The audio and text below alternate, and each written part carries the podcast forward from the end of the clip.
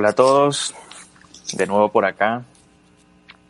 Eh, quiero, antes de entrar al tema central que serían eh, los tentáculos de Soros en Colombia, quiero traerles por acá un par de noticias que tienen gran relevancia con lo que está sucediendo hoy en España, ya que, pues bueno, puede terminar siendo un día histórico, ¿no? Con el tema de, de lo que sería eh, Vox y la moción de censura pero también quiero traerle eh, algunos temas importantes sobre, sobre la fatiga, situación que vive Venezuela, ¿no?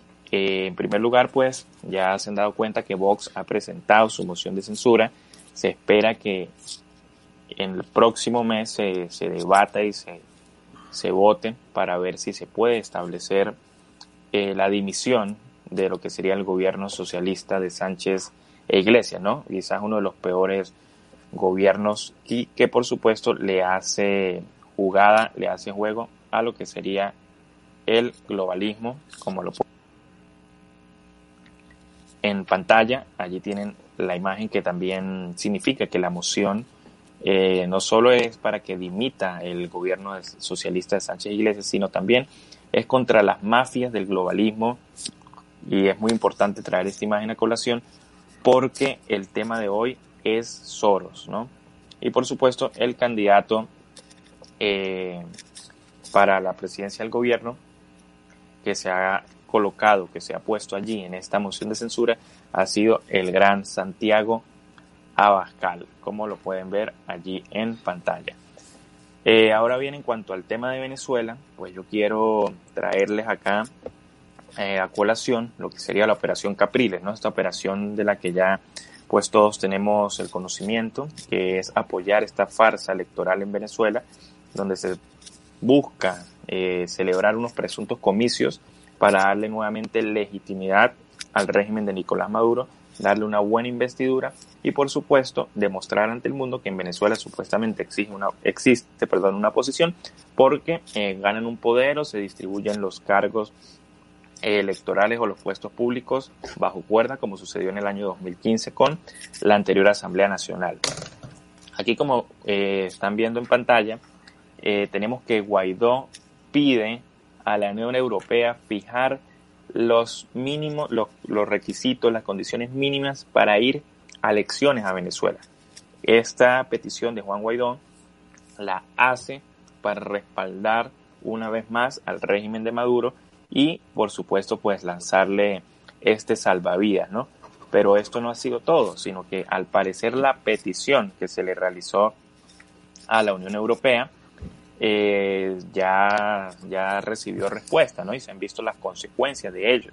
Como lo pueden ver allí en pantalla, Borrell envió a Caracas una misión de la, de la Unión Europea para pactar con Maduro. Es decir, Juan Guaidó está saliéndose con la suya una vez más y está recibiendo el presunto apoyo internacional que se debe tener para realizar unos comicios electorales en Venezuela que son totalmente falsos, pero que por supuesto van a beneficiar a, a lo que sería el dictador, ¿no? Pero esto no ha sido todo, ya que el señor Juan Guaidó, como lo pueden ver allí en pantalla, ha convocado a crear unos supuestos comandos para la libertad y para las elecciones libres, en donde él quiere autoproclamarse líder de todas las protestas que están sucediendo en Venezuela y él quiere como capitalizar todas estas acciones de calle, ¿no? Pero eso no van a llevar a nada, ya la experiencia nos lo ha demostrado, ya han sido muchísimos años en los cuales se ha fracasado por confiar en esta gente que son unos ampones, porque no hay otra palabra para definirlos. Entonces, eh, aquí quiero aclarar que las protestas, las manifestaciones y toda la acción de calle que se ha venido realizando, incluso es para salir del señor Juan Guaidó, porque el señor Juan Guaidó forma parte del anillo de seguridad del régimen de Nicolás Maduro.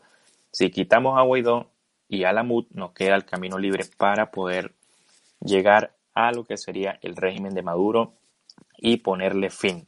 Me tomé eh, algunos minutos para comentarles tanto lo de Vox como lo de Venezuela, porque me parece que es algo de suma y de relevante importancia para los acontecimientos que, que vamos a tener durante los próximos días. para el programa de hoy, que tiene que ver con, con Colombia, ¿sí? el cual está titulado Los tentáculos de Soros en Colombia. Me acompañan Sergio Hel, él es abogado y es periodista, y me acompaña Giuseppe Noche, él es ingeniero y geopolítico. Ambos tienen pues un conocimiento bastante amplio sobre el tema de Soros y creo que es un tema en el que no se le da mucha, mucha tribuna, ¿no? sino que más bien es un tema que muchos medios eh, tratan de cerrarle la puerta. Y es por ello que hoy vamos a traer este tema y pues vamos a tocar eh, cosas muy importantes para que ustedes vean eh, verdaderamente en manos de quién está Colombia y bueno, no solo Colombia, ¿no? sino también la región y por supuesto ver quiénes están detrás o quién está detrás de muchos de estos líderes del globalismo, de la izquierda indefinida y de la izquierda internacional en el mundo. Un gusto tenerlos a ambos por acá. Eduardo, muchas gracias por esta invitación. A Giuseppe, eh, un saludo también muy especial y por supuesto a toda la audiencia en América Latina, en Estados Unidos y en España que nos acompaña en la sintonía. Muchas gracias Eduardo, también reitero por la invitación y un saludo para Sergio y, y un gustazo pues estar aquí con ustedes compartiendo este panel internacional, por supuesto. Bueno, vamos a entrar en tema, vamos a entrar en, calor, eh, vamos a mantener el orden. Comenzamos por Sergio, seguidamente Giuseppe. Eh, quiero que nos expliquen quién es Soros, para quienes no lo conocen, para quien creen que es un magnate y un empresario que no está inmiscuido en negocios turbios. Quiero que expliquen con profundidad eh, quién es Soros y por qué está detrás de, de muchos de los acontecimientos que se han venido, que han venido suscitando en, tanto en Latinoamérica como en Europa, pues. Claro. Comenzamos contigo, Sergio. Eh, este señor eh, longevo, además, ¿no? Es que esto, esto resulta ser llamativo siempre con todos estos personajes. Muy longevo, eh, entre otras. Un personaje muy oscuro, un personaje muy turbio, con una inmensa riqueza, más allá que, que ser un empresario, es, es una riqueza que viene de tiempo atrás. Eh, que ha logrado administrar, amasar y, por supuesto, eh, utilizar para imponer una agenda a nivel global, una agenda que está teniendo un alcance eh, impresionante, que está penetrando muchísimas esferas de la sociedad y, mm, y, por supuesto América Latina no es, no es la excepción, es un escenario fértil para los proyectos de este personaje, eh, de quien yo creo que además Giuseppe nos puede, nos puede dar detalles mucho más significativos eh, de, todo lo que se esconde detrás. Uno podría pasar aquí horas hablando de Soros, pero más importante aún es entender cuál es la agenda de Soros, cuál es esa agenda que tiene él en mente. Eh, y es una agenda que simplemente se mueve porque con eh, los recursos que él tiene y que reparte por toda la región, eh, a través de fundaciones, a través de medios de comunicación, pues es una agenda que va moldeando un discurso en la sociedad, un discurso que permite eh, darle forma a distintas políticas públicas que terminan adoptando eso y en últimas, pues, eh, permitiendo acceder a esos intereses de esa agenda que, que, se, que se ha creado con el fin precisamente de muchos temas que, podemos, que seguramente vamos a revisar ahora más adelante. Está el tema, por supuesto, de la familia, está el tema de las drogas, eh, está el tema del aborto, eh, está el tema de la educación, está el tema de la ideología de género. Bueno, son muchísimos temas los que se esconden detrás de la agenda. Y es esta agenda de este personaje, un personaje, pues, eh, de nuevo, muy longevo, un personaje bastante turbio, un personaje que más allá que, que ser un empresario, es alguien que, que ha recibido una, una inmensa fortuna, fortuna que es la que está comprando esa agenda, porque esa agenda no se impone necesariamente porque la gente esté convencida por, por altruismo de la gente, no, porque es que con, con tanto dinero no es difícil llevar a cabo esa agenda, agenda que además eh, llega a, a distintas instancias internacionales. Hablábamos, eh, les contaba yo un poco de lo de los medios de comunicación, está eh, a través de medios de comunicación, está a través de fundaciones, pero lo veíamos, por ejemplo, cómo está en la CIDH, en este manual eh, de la relatoría de, la CIDH, de cómo deben ser las protestas en América Latina. Ah, qué curioso, ¿quién financia eh, ese manual de la CIDH? La Open Society Foundations, que es el vehículo a través del cual pues se mueve toda esta agenda de George Soros. Muchas gracias, Sergio, por tu intervención. Eh, de verdad que, bueno, George Soros abarca muchísimas cosas y como tú lo dijiste, una de, sus características, bueno, es que es un, personaje totalmente eh, malvado, también es longevo, como lo pueden ver allí en pantalla. Eh, si no me equivoco, Soros sobrepasa los 90 años de edad y bueno, ha sido, es el que está orquestando con dinero, pues muchas de estas atrocidades que se han venido desarrollando, ¿no? Voy contigo, Giuseppe. ¿Quién es George Soros? Gracias, Eduardo. Eh, yo quisiera complementar un poco lo que dijo Sergio, que dio un excelente abreboca, y es que Soros es la punta del iceberg de una gran élite mundial. ¿sí? Es decir, él es la cabeza visible de esa élite mundial. Es el que ejecuta. Él sería como palabras más, palabras menos, como el CEO de una gran empresa, que es el que toma las decisiones eh, sobre la operación de la empresa, eh, pero evidentemente no, no, no, no, tiene, digamos, toda la, la potestad y la decisión, porque detrás de él hay una junta de accionistas. Palabras más, palabras menos, porque así se maneja el mundo hoy en día a través del, del, tema corporativo. Eh, esa, esa élite tiene tiene unas cosas en común y es un tema de control y poder, que es un tema bastante amplio que yo toco en mi libro, como tú bien sabes, Eduardo.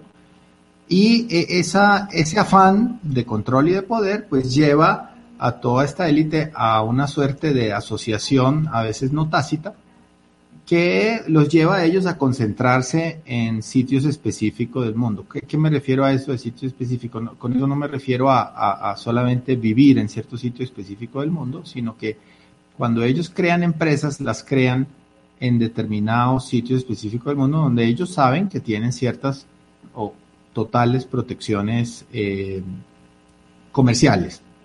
En este caso, eh, Soros ha entendido perfectamente así como lo han entendido otras élites que están influyendo junto con él, que, por ejemplo, y es un tema que quiero pronto tocar más adelante, ellos han entendido, por ejemplo, que, hacer empresa en Delaware es bueno para ellos. Hacer empresa en Delaware es prácticamente tener la garantía de que nadie te va a tocar.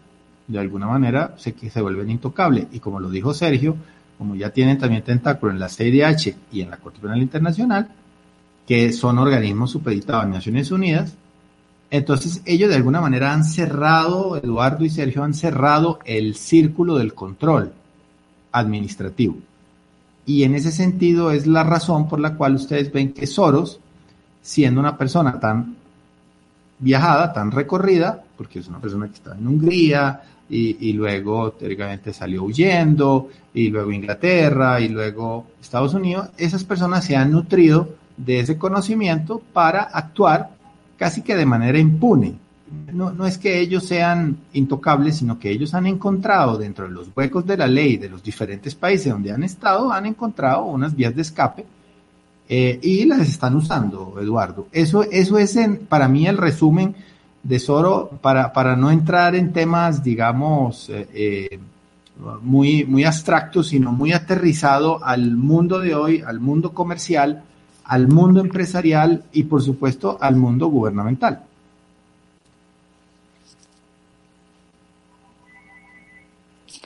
Gracias, Giuseppe. Creo que ha quedado bastante amplio el concepto que se puede apreciar sobre quién es Soros, Soros y este también se deja eh, de manera muy clara que Soros no actúa solo, ¿no? Él pues tiene una, una fortuna que continúa amasando con la cual eh, financia y orquesta muchos de los acontecimientos, como bien lo dije anteriormente, que se han venido desarrollando, pero como tú lo indicaste, Giuseppe, Soros es esta persona que efectivamente es como la, imagen, la cara pública de lo que sería un grupo de accionistas, si lo podemos ver desde, desde un nivel o desde el punto de vista de la empresa, ¿no? Existen un grupo de accionistas, digamos que tienen cierto porcentaje y han elegido a Soros como su representante ante, ante el público, pues, ante la vida pública. Y bueno, es el que de una u otra manera pues se ha encargado de, de llevar sus tentáculos, como titulé el programa de hoy, no solo para organizaciones, sino también para países, para entes e incluso este, para llegar a manipular muchas de las cosas, ¿no? También tiene que ver con esta parte de lo que sería el adoctrinamiento. Pero ahora vamos a centrarnos un poco en lo que sería Colombia. Yo quiero, voy a poner en pantalla eh, algunas imágenes que tienen que ver en relación entre Soros y el señor Iván Duque. Pero antes de, antes de ponerla en pantalla, eh, sin ánimo de, ofender a, la gente del Centro Democrático, ni sin ánimos de ofender a nadie, eh, hay que decir una verdad que quizás le puede incomodar, ¿no?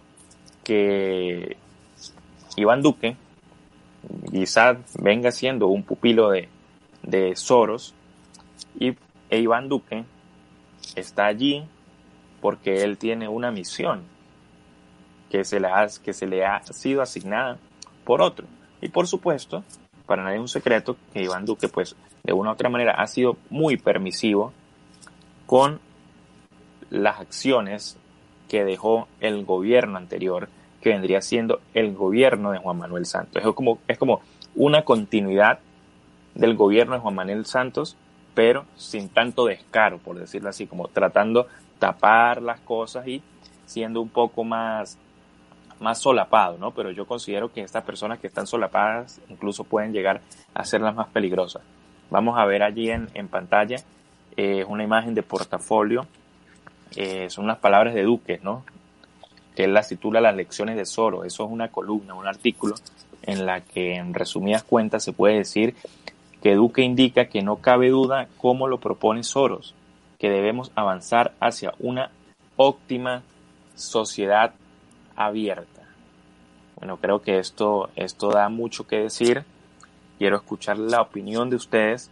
Eh, tengo entendido que Duque obtuvo una beca de Soros por la cual este, contribuyó con su, con su participación académica ¿no? y con su grado y su desarrollo académico. Sergio, comenzamos contigo. ¿Qué opinas al respecto de, de Duque y Soros? Sí, sí, tras, tras lo cual pues eh, le sirvió muchísimo para inspirarse y escribir esa columna que hay que leerla a fondo y con calma, una columna en la que halaga completamente pues precisamente todos estos postulados del Open Society Foundations.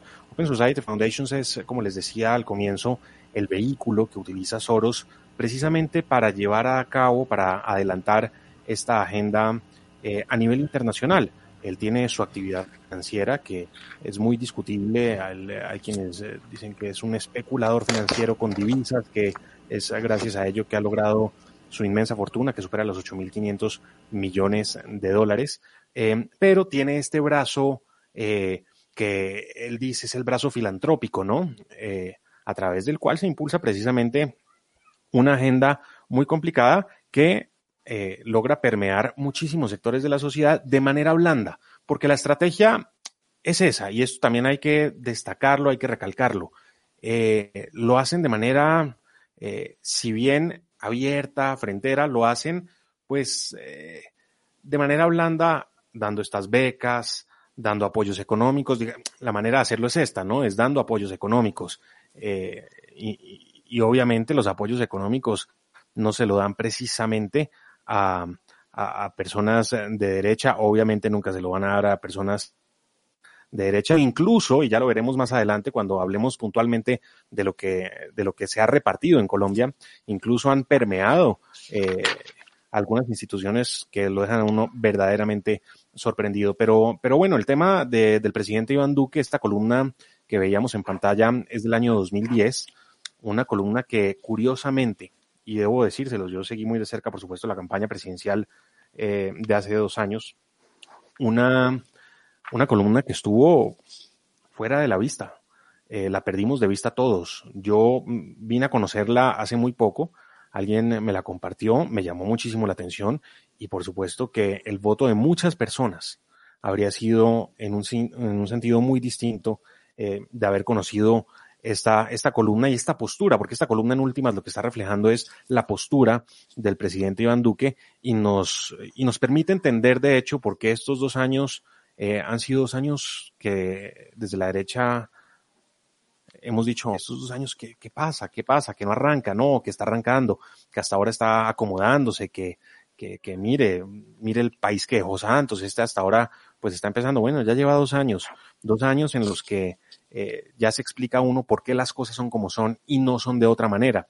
Dos años en los que, como tú muy, muy bien mencionabas, Eduardo, eh, vemos a un presidente que aquí lo hemos denominado en realidad y ya, y ya lo estamos viendo con mayor claridad, es un presidente de transición, un presidente en el que su gobierno tiene muchas personas cercanas, obviamente, al, al que fuera el gobierno de Juan Manuel Santos. Justo esta semana el uh, presidente Duque nombró como ministro de Ambiente a una persona eh, que era su alto consejero para las regiones eh, y a quien le había encomendado la tarea de hacer pedagogía por la paz en las regiones. Bueno, este es el que llega a reforzar el gabinete del, del, presidente Duque, y ahí es cuando uno empieza a decir, hombre, sí, aquí hay algo articulado, aquí hay algo que, que trasciende, que va mucho más allá, hay, hay, un tema articulado de transición entre, entre Santos y Duque, y evidentemente un vaso comunicante entre ellos y de afinidad, de afinidad ideológica, evidentemente,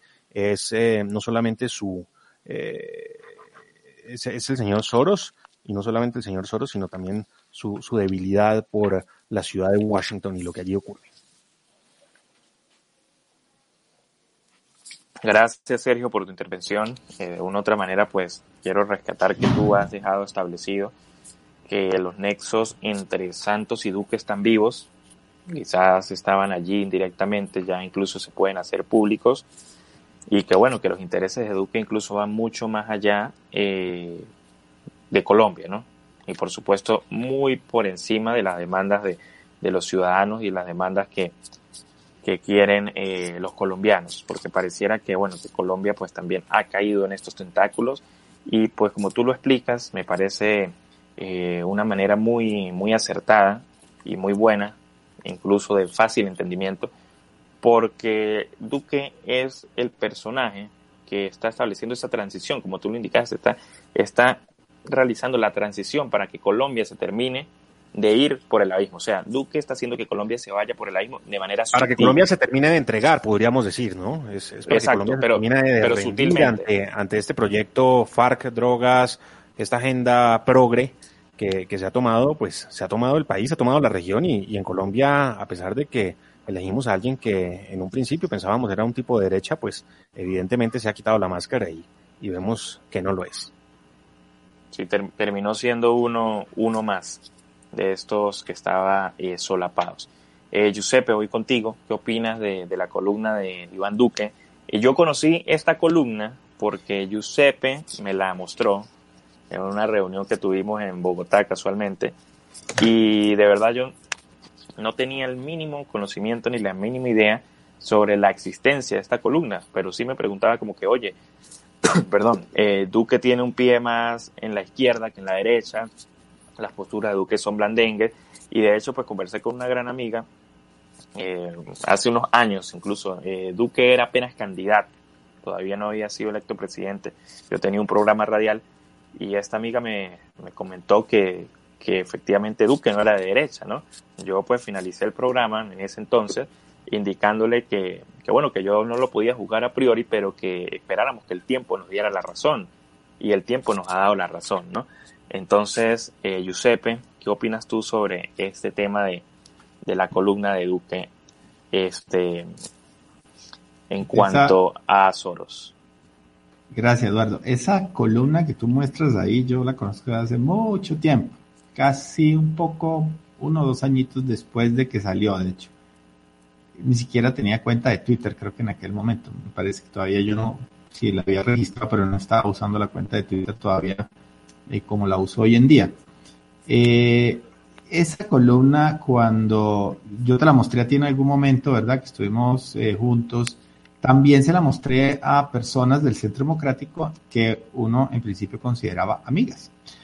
Y lo primero que me dijeron es personas registradas en el Centro Democrático, no, no personas eh, eh, que, que, que, tienen una tendencia política, sino que además son miembros. Militantes, militantes. perdón, militantes, tienes razón, militantes. Y entonces me dijeron, no, pero tranquilo que eso fue en el 2010.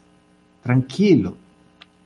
Bueno, tranquilos, ¿no? Sin embargo, yo me quedé con eso. De hecho, durante la campaña de Duque, yo jamás dije que Duque, porque inclusive discordamos con algunos otros amigos que no son del Centro Democrático, eh, en la cual yo le decía a estas a personas amigas, le decía, oiga, no se embarquen en ese tren, no se metan eh, personas influyentes dentro de las redes, no se monten en ese tren de, de, ayudar a que pues entonces suba Duque, porque eh, se van a llevar un, un golpe muy duro cuando suban, ¿no? Entonces, no, el cuento del menos malo y tal, y bueno, ya ustedes saben la historia. Resulta que inmediatamente se monta Duque eh, en la toma de posesión y ¿qué hizo en el primer viaje internacional? Se fue allá al Crisis Group, ¿no? Pasó por Bélgica, El sitio donde Juan Manuel Santos de hecho laboró y tenía hasta cargo y todo, y, y, y lo exponía por su red de Juan Manuel Santos. O sea, esa relación nunca terminó.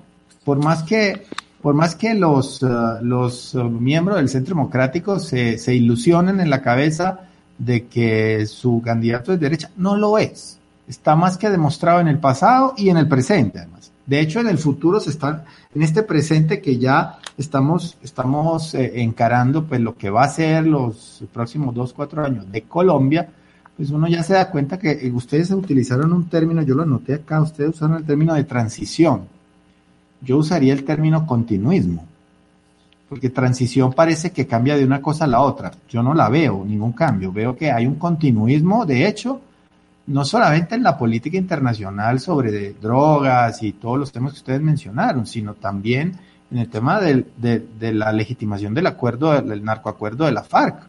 El, el acuerdo espurio, que el pueblo dijo no en un plebiscito en el 2016 y que el mismo Centro Democrático, a través de sus líderes, no sabemos todavía por qué, se fueron allá y negociaron algo que no había que negociar, porque el no era no, del pueblo, del, soberano, del, del, constituyente mayor. Entonces tenemos, tenemos un continuismo de los gobiernos de Juan Manuel Santos. Muchos dicen también, exacto, esta es otra cosa que dice, he oído mucho, ¿no? En las calles de Colombia. No, es que Duque eh, está continuando el gobierno de Juan Manuel Santos. Pero es que si nos vamos más para atrás a los gobiernos de Uribe, especialmente el segundo mandato, ustedes van a notar los mismos matices. La gente se queja, por ejemplo, hoy de que están implementando el voto electrónico en Colombia, Eduardo y Sergio.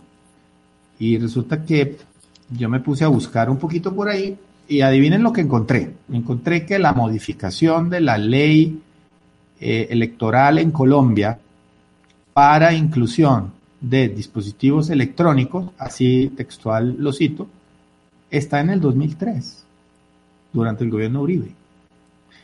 Entonces, eso me dio pie a mí para buscar, por ejemplo, en la... Eh, caí en la web del Centro Democrático, entonces en algún día pues bajé los estatutos del Centro Democrático. Y yo los invito a ustedes a revisar en el Centro Democrático en qué parte dice propiedad privada, por ejemplo. Es decir, ¿será que, ¿será que los colombianos, y con todo el respeto lo digo, han vivido una ilusión durante 20 años, 15 años? Creyendo que tenían un partido que los defendía y de pronto no. Esa es la pregunta que yo dejo abierta para que, para que no me crean, porque todo lo que yo digo, siempre digo que no me crean, pero por lo menos verifiquen. Bajen los estatutos del Centro Democrático y búsqueme donde dice propiedad privada en ningún momento lo dicen inversión privada, hablan de inversión privada, que eso los hay en todos los países, comunistas y no comunistas. Pero propiedad privada jamás se menciona como, como una defensa, como cosas que sí tú ves, por ejemplo, eh, plasmada en partidos de derecha de otros países. Entonces hay, hay, una, hay una única verdad y mucha realidad dando vuelta. Ahora cada uno se tiene que hacer, tiene que ver cómo conjuga esa realidad que tiene con la verdad, porque lo que sí estamos viendo es que cada vez más eh, los uh, gobernantes, y en este caso Colombia, para cerrar el tema con Duque, eh, cada vez están más dependientes, subordinados a entes, personas internacionales, que a los votantes que lo eligieron.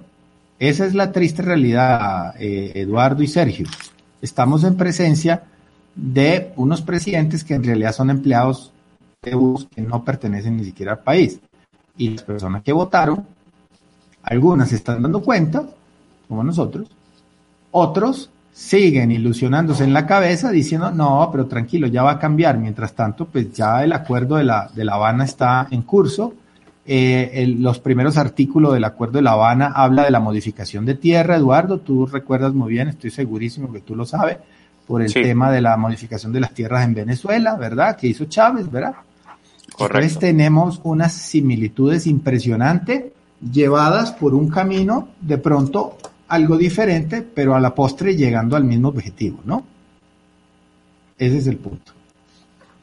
A mí, a mí me gustaría complementar un par de cosas, Eduardo, si me lo permites. Eh, claro, eh, claro que sí, Sergio. Un poco aclarar esto de, de la transición, que usted dice, no, pues eso es continuismo. No, no, no. Yo creo que eso es transición. Y es una transición de izquierda a extrema izquierda. Es pasar de Santos a Petro a través de un gobierno de transición, porque ese, esto también hay que decirlo, le está utilizando a Duque como intermedio, utilizando a Duque como, claro, claro, Le está asfaltando por completo el, el camino a, a, Gustavo Petro, claro, está, está completamente asfaltado ya. Eh, y bueno, sí, digamos que eh, por cosas de la vida, por la maneja, la manera como el eh, presidente Uribe manejaba o maneja el centro democrático, terminó escogiéndose a Iván Duque como candidato cuando pues había otras opciones muy interesantes, eh, Alejandro Ortón, el Nieto. Eh, y, tuvimos a Duque para enfrentar a Petro. Es que también eh, hay, que, hay que pensar en el elector en el momento en que llega a, las urnas. O escogíamos a Duque o, se nos montaba Petro. claro, ya en ese momento ¿qué más se podía hacer? ¿Qué más se podía hacer? Pero uno empieza a mirar un poco más para atrás incluso y ve que el, eh, hoy presidente Duque, pues eh, fue la mano derecha de Horacio Serpa. Horacio Serpa, quien a su vez fuera la mano derecha de Ernesto Samper Pizano, presidente de la República de Colombia entre el 94 y el 98 y muy mal recordado no solamente en Colombia, sino también en América Latina, pues por, todo el escándalo del proceso 8000 eh, y, y, el tema del narcotráfico en la campaña de Ernesto Samper. Bueno, Iván Duque trabajaba con Horacio Cerca, trabajó en las juventudes eh, liberales del Partido Liberal, que para que nos comprenda la audiencia internacional, el Partido Liberal es el partido que en Colombia hace parte de la Internacional Socialista. Entonces, ese es el origen de él y quizá ese es el origen hacia el cual quiere volver, ¿no? Es el eterno retorno de las cosas, pues allá va Duque hacia allá, el problema es que nos, nos va llevando a todos hacia allá. En medio de esta transición, transición que nos lleva hacia el camino de Gustavo Petro, quien se mantiene, por supuesto, podríamos decirlo eh, desde un punto de vista intelectual en pie de lucha, haciendo el llamado a que la gente se mantenga haciendo oposición en las calles, como, como advirtió que sería al momento de reconocer su derrota eh, a la presidencia de la República, pero advirtió que se mantendría toda la gente en las calles. ¿Y cómo se mantiene la gente en las calles? Yo creo que allá es donde podemos entrar ahorita eh, en más detalle y aquí volvemos a, a ver un poco el tema de Soros porque vuelve a aparecer en escena. ¿Cómo se mantiene la gente en las calles? Eh, ¿Por qué llega la gente a las calles? ¿Quién mueve a esa gente? Eh, ¿Qué dinero está detrás de la movilización de esa gente que, que, está en las calles? Gente que además, no solamente Petro dijo que iba a estar en las calles. Hace dos semanas, dos, tres semanas, el expresidente Santos dijo, las protestas están en el congelador, pero van a volver con más fuerza. Dicho y hecho, pasaron cuatro días y estaban quemándonos Bogotá de nuevo. Eh, ¿Quién está detrás de todo esto? Evidentemente volvemos a encontrar la mano de Soros, pero ya lo podemos hablar ahora más adelante. Yo, quisiera, yo quisiera complementar eso que dijo Sergio, porque, porque es que la, la, las evidencias, las evidencias prácticas mmm, no parecen, no, no son de transición, Sergio. Las evidencias prácticas son de continuismo. Y yo no creo eso de izquierda suave, izquierda eh, extrema. Para mí es izquierda. Para mí es izquierda porque al final tienen el mismo objetivo. Y las demostraciones prácticas son muy fáciles, Eduardo y Sergio. Primero, a través, de, a través del acuerdo de paz que Duque está implementando, ¿eh? no, nos olvidemos. Eh, una de las cosas que están ahí, que en estos días salió, salió a la luz pública por ahí de, de, de retruque, como quien dice, es que quieren quitar, por ejemplo, la, la, figura jurídica y la tutela. igual que en Venezuela. Eh, la reforma de tierras, metida ahí en los primeros artículos del, Acuerdo de La Habana, la están implementando. El gobierno de turno está de acuerdo. Eh, terroristas en el Congreso, creo que no tengo que, ahondar mayor cosa ahí, ya ustedes lo tienen. Y lo tienen desde, desde la Constitución del 91, que fue la legalización del, del M19 y ahora con las FARC y, aguanten porque ya viene el ELN, no se preocupen, los jesuitas con el ELN, no se preocupen. Y entonces también van a tener más terroristas en el Congreso. Y finalmente, eh, creo que no lo podemos obviar, eh, gobernar por decreto, bajo la excusa de la pandemia. Hicieron 45, 46, no recuerdo el número exacto, decretos para gastarse toda la plata del país e imponer unas reglas anticonstitucionales y además que van en contra de los derechos humanos. Si eso, si esto no es lo mismo que lo otro, pues dígame qué es en la práctica. Entonces, yo no creo en eso de izquierda moderada izquierda. Sí, bueno, eh, eso, eso, eso también, eh, efectivamente, eso, también es cierto, Giuseppe. Efectivamente, yo, si, me puedo... Eh, sí, sí, eh, no sé. Giuseppe, Giuseppe da un punto muy interesante y menciona la acción de tutela. La acción de tutela en Colombia para de nuevo, para la audiencia internacional, es una acción, podríamos decir, urgente para proteger los derechos fundamentales de los ciudadanos cuando estos eh, están en riesgo y pues la situación que, que los pone en riesgo debe ser revertida en un término de 48 horas cuando un juez así lo ordena. Eh, yo no creo que vayan a desmontar la acción de tutela, ha sido su caballito de batalla y, y sería meterse un tiro en el pie. La han usado de muchas maneras, incluso uno de los que de manera muy efectiva la ha utilizado y podemos verlo porque es tangible esto, esto es de la semana pasada, es eh, el colectivo de abogados José Alvear Restrepo. ¿Qué es, el, ¿Qué es ese colectivo? Bueno, ese es un colectivo eh, de la izquierda, eh, se presentan como defensores de los derechos humanos, lo cierto es que pues defienden todas las causas precisamente de la izquierda y precisamente a través de una acción de tutela, fue la semana pasada, quizá eh, cuando lograron que se inicie, además de que las, las acciones de tutela son interpartes, esto no es, no es erga omnes, esto, esto solo aplica entre las partes afectadas, ¿no? Son mis derechos fundamentales, me los protejo, no. Estos han logrado extenderlo a, a tal punto que una, una acción de tutela es decidida eh, en Colombia eh, a favor de cuarenta y pico, cuarenta y nueve personas que presentan la acción de tutela, entre ellos eh, los del colectivo de abogados, eh, y con esto inician el desmonte del SMAT. ¿Qué es el SMAT? Es la fuerza antidisturbios de la policía en Colombia. Les prohíben utilizar la escopeta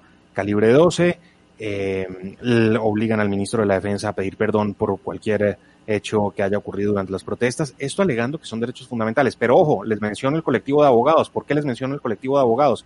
Adivinen ustedes, adivinen ustedes quien ha financiado ampliamente al colectivo de abogados. Adivínenlo. El mismo de siempre, Soros. Bueno, yo creo, yo creo que es ah, obvio. muy callados. Es vendría siendo Soros.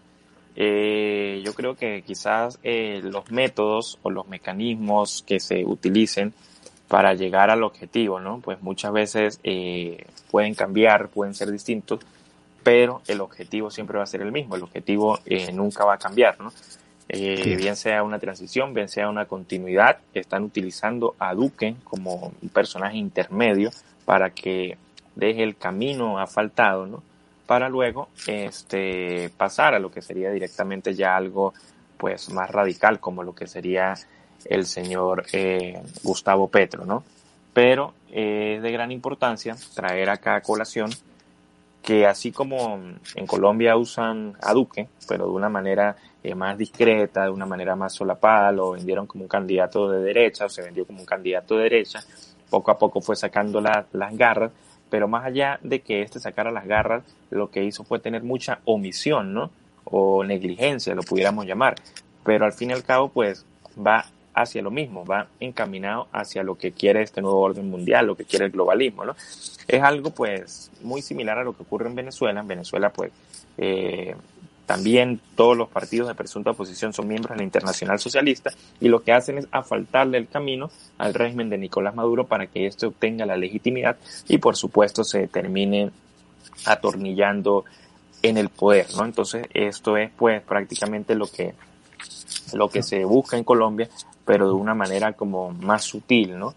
Y efectivamente el tema de las protestas pues es un tema bastante relevante, es un tema que tenemos que tocar porque estas protestas están eh, orquestadas por Soros. Allí estaban que, como lo dijo Sergio Iván, eh, perdón, eh, Santos indicaba que iban a venir nuevas protestas y Petro también indicó que iban a venir nuevas protestas y efectivamente casi terminan destruyendo Bogotá y el dinero de dónde sale, del bolsillo de Soros para financiar todos estos actos eh, de vandalismo ¿no? que ocurrieron en, en, lo que sería la capital de Colombia. Eh, yo por acá tengo algunas cifras de dinero que relaciona a Soros con, con algunas organizaciones de Colombia. Voy a dejarlas por acá en pantalla, vamos a ponerlas en pantalla para que puedan, para que puedan ver todos los, los, los televidentes, nuestra audiencia internacional, de que el tema de Soros es un tema que incluso va mucho más allá de la palabra, ¿no? Allí están las cifras en dinero de cómo este ha ido, ha ido manipulando, ha ido inmiscuyendo sus tentáculos. Eh, son, son dineros recibidos prácticamente de manera muy reciente, del año 2017, eh, 2018.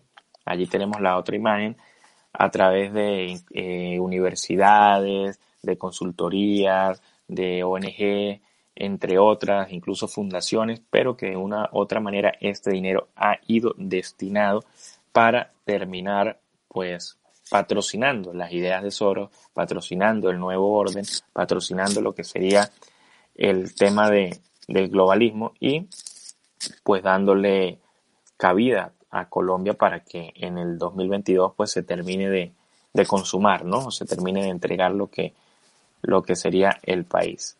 Yo, yo, yo ahí te puedo dar luces sobre, sobre esas eh, imágenes. sí, sí, Sergio, podemos, podemos conversar de esto, sobre esto y luego quiero que conversemos eh, sobre las necesidades humanas.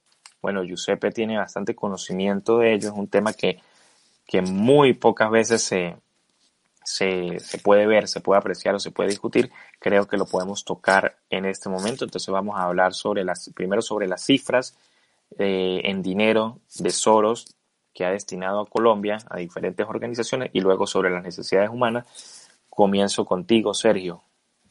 Pues, eh, a ver, ahí veíamos en pantalla, me parece que una de las imágenes que Sí, vamos a ponerla en pantalla nuevamente. Dale, dale. Acá la eh, tenemos. Listo. Por ejemplo, ven ustedes Comunica S.A. en 2018, 20 mil dólares. Uno dice, bueno, pues Comunica S.A. ¿Qué es Comunica S.A.? Son los dueños del diario El Espectador. Eh, quizás ese es el segundo diario eh, más importante o ha sido eh, durante muchos años el segundo diario más importante del país. Em, bueno, aparecen otros que yo aquí tengo en el listado, entre ellos, por ejemplo, la Organización Nacional. cambiamos la imagen. Ah, bueno, ahí tienes más. Yo, yo les cuento, yo aquí tengo el listado más largo. Es que el listado es bastante largo en realidad. Eh, Organización Nacional Indígena de Colombia recibió a razón de 100 mil dólares eh, anuales durante tres años. Eh, la Organización Nacional Indígena de Colombia es la UNIC y dice pues Open Society Foundations que es para prestarles soporte operacional. Pues bien, lo cierto es que soporte operacional, estos señores de la UNIC son los que cada rato están bloqueando la vía panamericana. Sí, la misma que comunica Argentina con Canadá y que por supuesto atraviesa por Colombia. En el departamento del Cauca, sobre todo, es en donde se ve afectada la movilidad en, esa vía, porque organizaciones indígenas como esta, pues cada vez que protestan, no encuentran otra manera de hacerlo que vulnerando los derechos fundamentales de los demás ciudadanos y lo hacen precisamente bloqueando las vías. Otros medios de comunicación como Vice, es un medio internacional, tal vez lo han visto ustedes en algunos otros uh, países, está el colectivo de abogados José Alvear Restrepo. Aquí tenemos, por ejemplo, una cifra de 120 mil dólares entregada a ellos en el año 2017. Eh, y, y, así, y así es como, como, como van regando dinero. Entonces, eh, yo debatía en privado hace unos días con uh, un colega periodista que me decía, no, pero yo, yo conozco a los periodistas que trabajan en, en, algunos de esos medios de comunicación que usted dice y son gente correcta. Eh, son gente correcta. Eh, en el sentido en que no han recibido, no es que, no es que les paguen pues por, por, por, publicar X o Y cosa. El problema es que son personas que evidentemente tienen una clara eh, ideología de izquierda, tienen una marcada tendencia y esa tendencia es la que por supuesto los lleva a publicar las cosas que publican, muchas veces eh, llevando a, fake news eh, y precisamente lo que vemos es eh, una agenda que, que busca moldear, por ejemplo, los, los grants, las donaciones que hizo el Open Society a, a Vice fueron en 2016, año en el, el año del plebiscito, el año de, difícil para el tema de la negociación de la paz. Eh, fueron 140 mil dólares que le dieron a esta plataforma para que difundiera las actividades eh, en torno al proceso de paz. Entonces eso nos, nos permite ver cómo de, de, manera blanda, como ya lo he dicho, pues se empieza a, a ingerir de manera directa en asuntos como la prensa. Pero no solamente la prensa. Vemos, por ejemplo, y, esto me causó a mí muchísima sorpresa, un, un grant, eh, una, una donación de Open Society Foundations para la Universidad de La Sabana. La Universidad de La Sabana es una institución del Opus Dei y pues uno no se explica cómo la Universidad de La Sabana termina recibiendo dinero de Soros. Pues seguramente eh, los confunden, les meten un cuento, les, les venden una maravilla de cosa que es la Open Society sin saber qué, qué es eso y en realidad les dan, por ejemplo, año 2017, una beca de 44.824 dólares para eh, una investigación sobre el consumo de opioides en el cuidado paliativo de los pacientes, ¿no? Vamos, vamos viendo por dónde van las cosas. Eh, pero incluso, y es aquí donde se sorprende uno, llegan a infiltrar, a penetrar instituciones tan sólidas como el Opus Dei que uno dice no se dejaría nunca pues meter la mano de Soros. Allá llegaron, llegaron hasta la Universidad de La Sabana a, a, a, a hacer una donación para una de esas investigaciones que les gusta hacer. Eh, entonces sí, y en el tema de las protestas, en el tema de las protestas, pues eh, es financiando a la CIDH para que haga su reporte de cómo debe eh, articularse la policía en América Latina para el manejo de las protestas, reporte que automáticamente es bajado de la CIDH por el gobierno nacional, adoptado, eh, y es un reporte que lo pueden consultar ustedes en internet, de la relatoría, de una de las relatorías de la Comisión Interamericana de Derechos Humanos. Eh, y pues por un lado tenemos ese tema del desmonte de la policía, pero por el otro lado tenemos la financiación de organizaciones que activamente se involucran con el tema de la protesta. Lo vemos con la UNIC, los indígenas eh, en la vía panamericana, lo vemos con el colectivo de abogados, que es el que presenta acciones de tutela eh, precisamente para que se implemente ese desmonte de la policía. Y en fin, eh, el dinero de Soros termina estando detrás de todo esto y lo hace, por supuesto, de la mano del Open Society Foundations, que es el eh, brazo filantrópico, como lo llama el señor George Soros.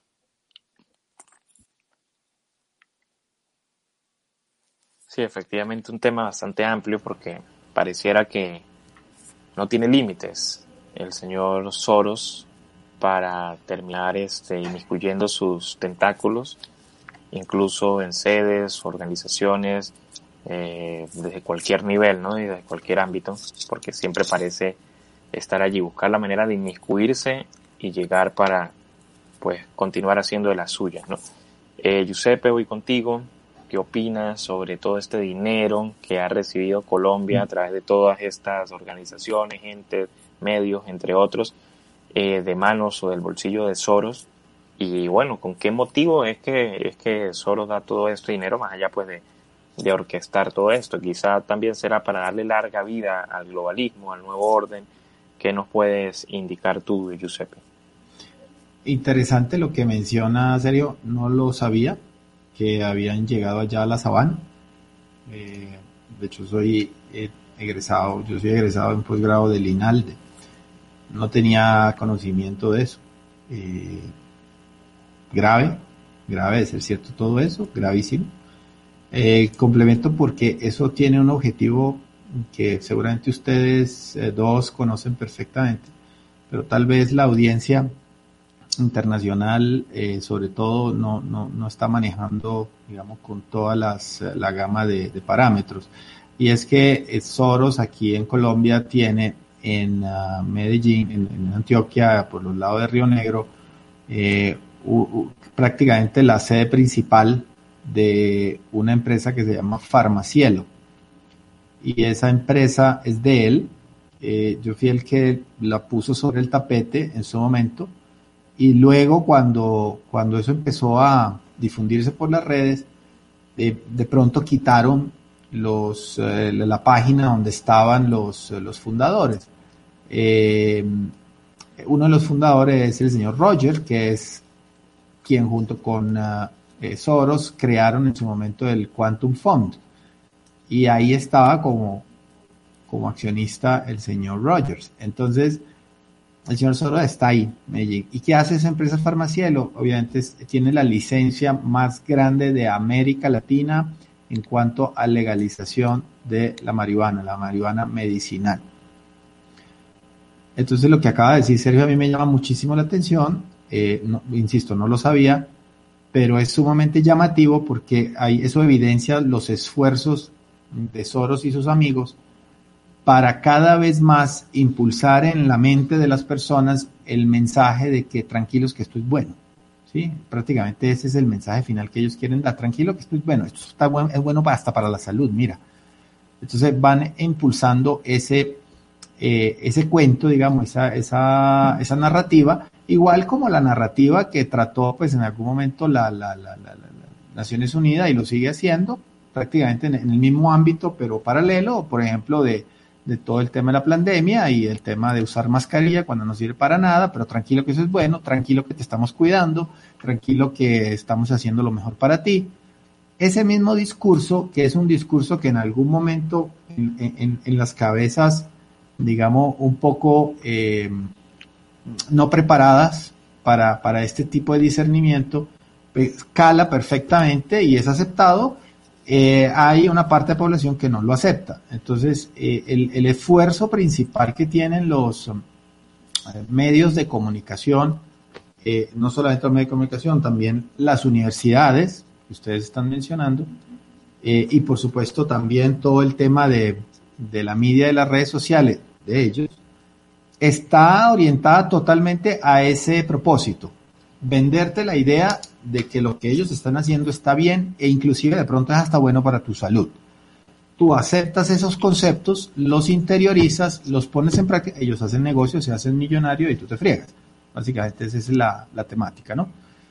Eh, es, un, es, un, es un círculo vicioso grande, Eduardo, que tú tocaste inicialmente en, esta, en esta parte, que tiene que ver con las necesidades humanas.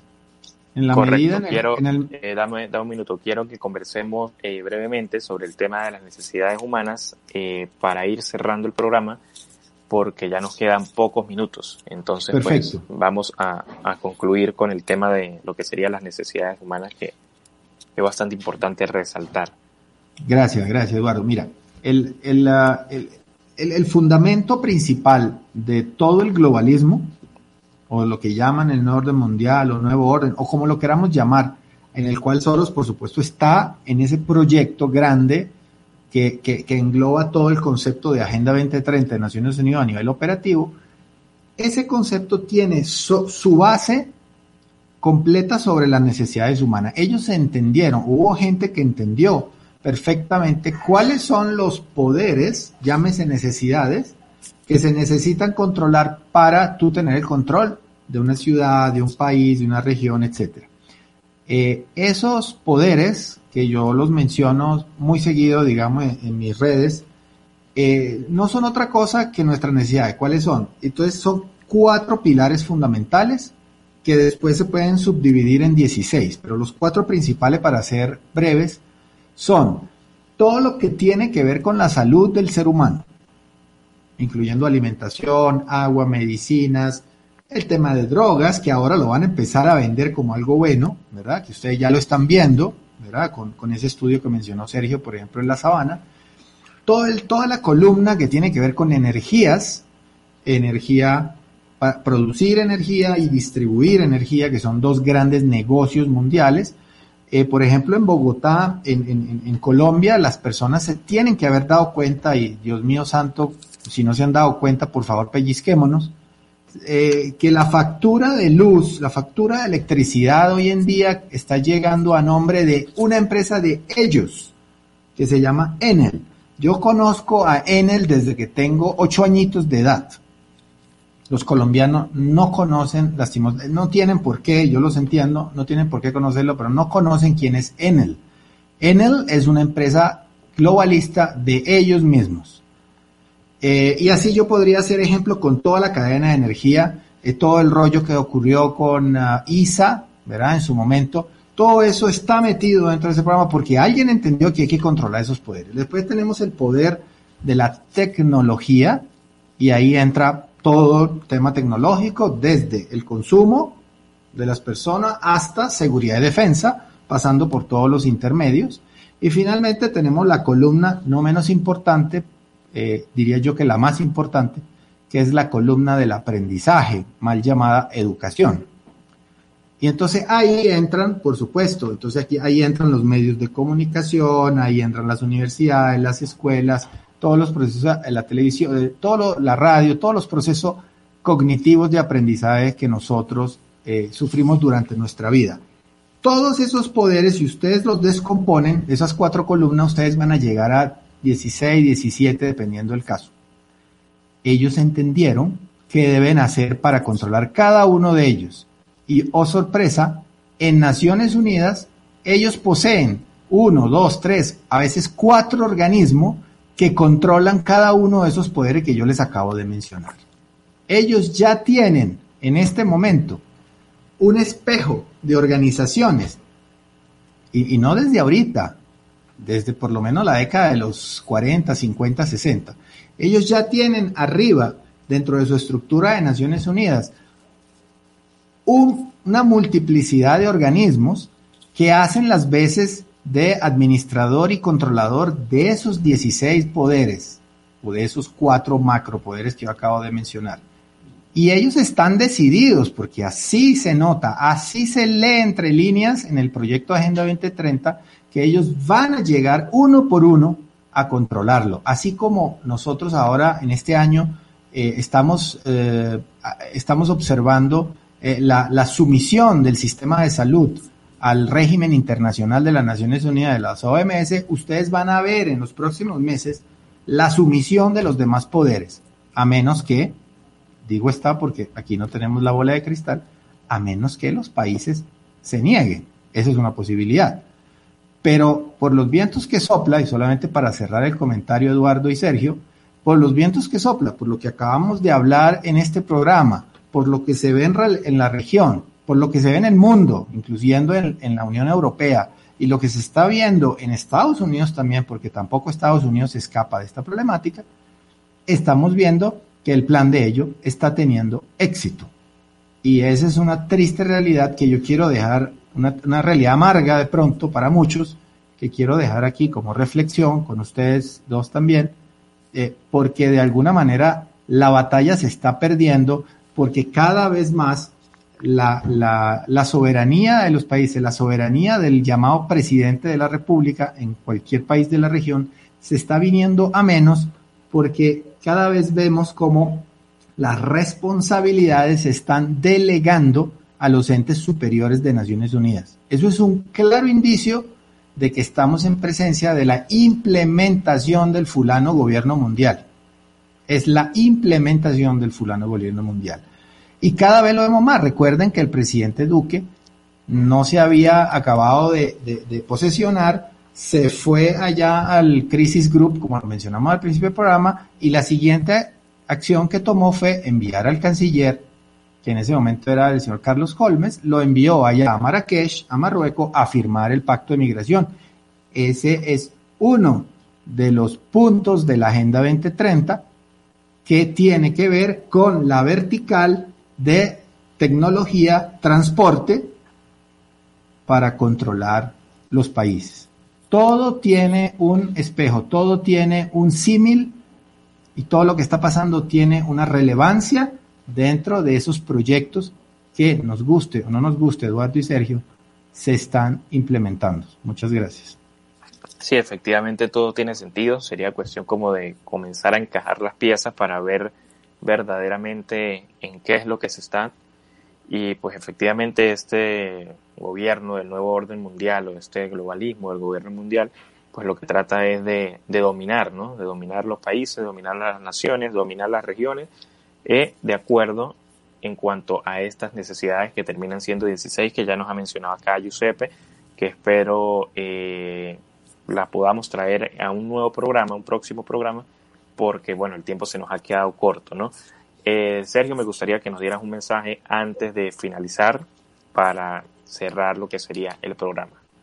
Uh, difícil mensaje. Eh, yo creo que el mensaje, la reflexión de, esto debe, debe ser eh, un llamado a seguir buscando que nuestras voces lleguen a donde no están llegando, que nuestras voces y cuando digo nuestras, me refiero, por supuesto, no solo a, las de nosotros tres, sino a las de toda esta audiencia. Eh, que lleguen a donde no están llegando porque eh, nos están cerrando los espacios. Hay que recuperar los espacios, hay que recuperar eh, los medios de comunicación, hay que dudar, no podemos permitir que se nos siga imponiendo el lenguaje.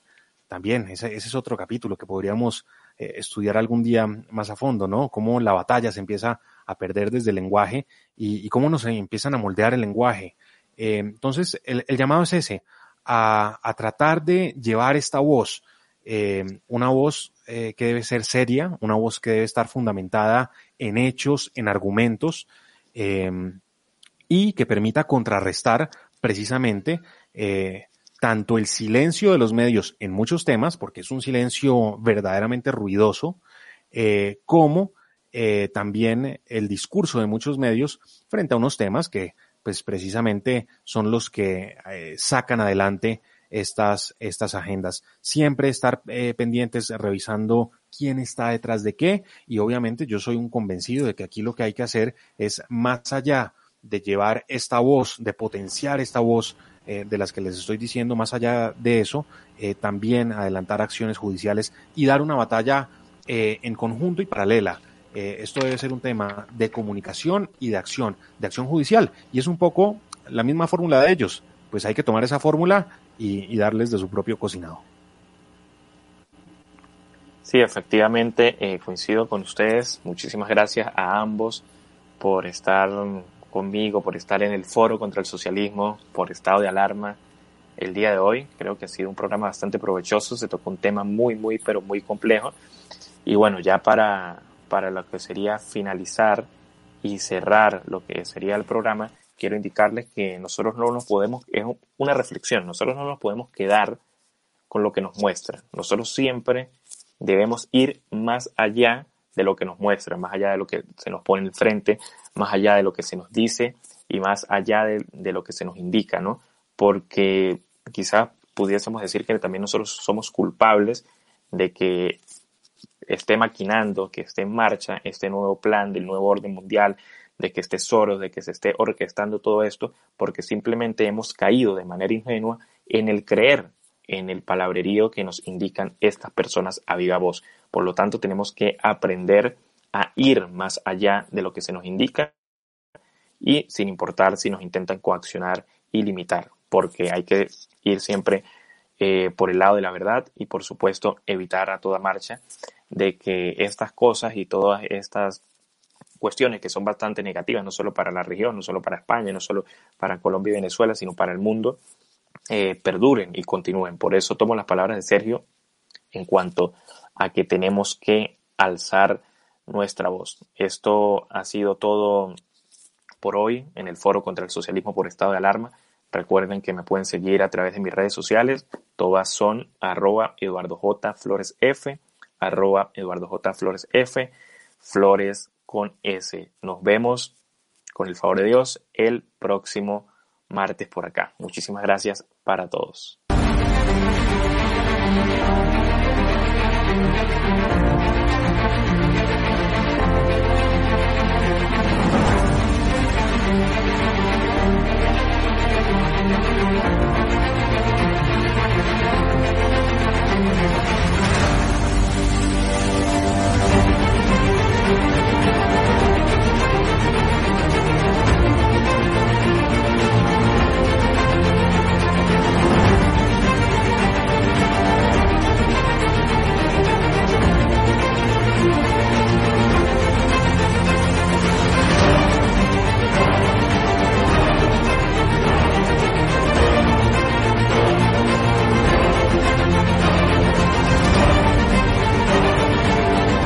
Más importante que ha sucedido en la transición. Roberto, ¿quieres que nos cierren hoy el canal también, no?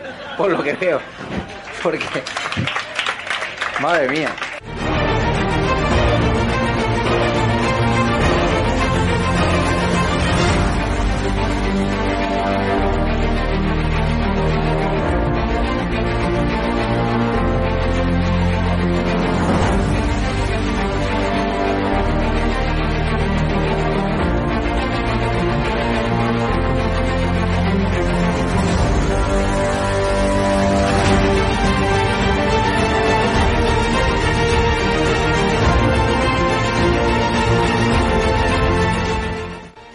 Tener, como mucho, más allá de algún caso diagnosticado. Se tratan de test fiables, homologados, y esto es muy importante. Los ERTES no son parados. Hemos derrotado al virus y controlado la pandemia y doblegado la curva. Con Bildu no vamos a pactar. Con Bildu, se lo repito, no vamos a pactar. ¿Qué le va la vida? ¿Qué le va su vida? Las recomendaciones de los expertos, también de los científicos que asesoran al gobierno de España,